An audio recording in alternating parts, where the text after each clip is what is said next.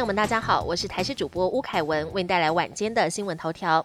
兔年到，各寺庙国运签出炉。新北市永联寺抽出市农工商的签师，其中代表政治的市签抽到了下中签。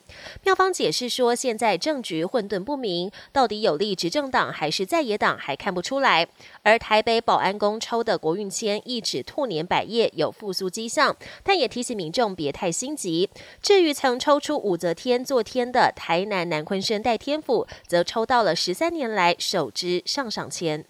过年期间，很多民众都会买张刮刮乐来试手气。有彩券行也教大家秘诀，除了可以给店员扫 QR code 之外，也可以透过英文代码得知自己是否中奖。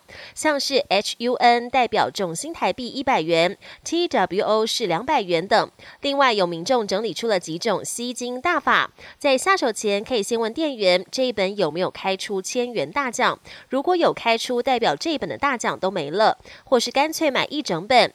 记者在现场也直击到，有民众因此中了一百万。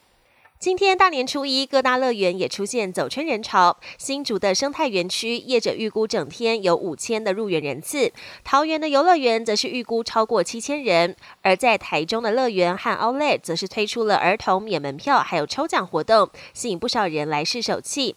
各大游乐园也把握春节推出了限时优惠，抢攻廉价商机。国际焦点：今年春节是中国边境解封后第一个连续长假，中国民众大举出国观光，就算在国内旅游或围炉聚餐，也没有任何防疫限制。因为中国专家宣称，全中国已经有八成人口，大约十一亿人曾经染疫，推估未来两三个月疫情再度大爆发的可能性不高，让中国人可以放心迎新春，非常热闹。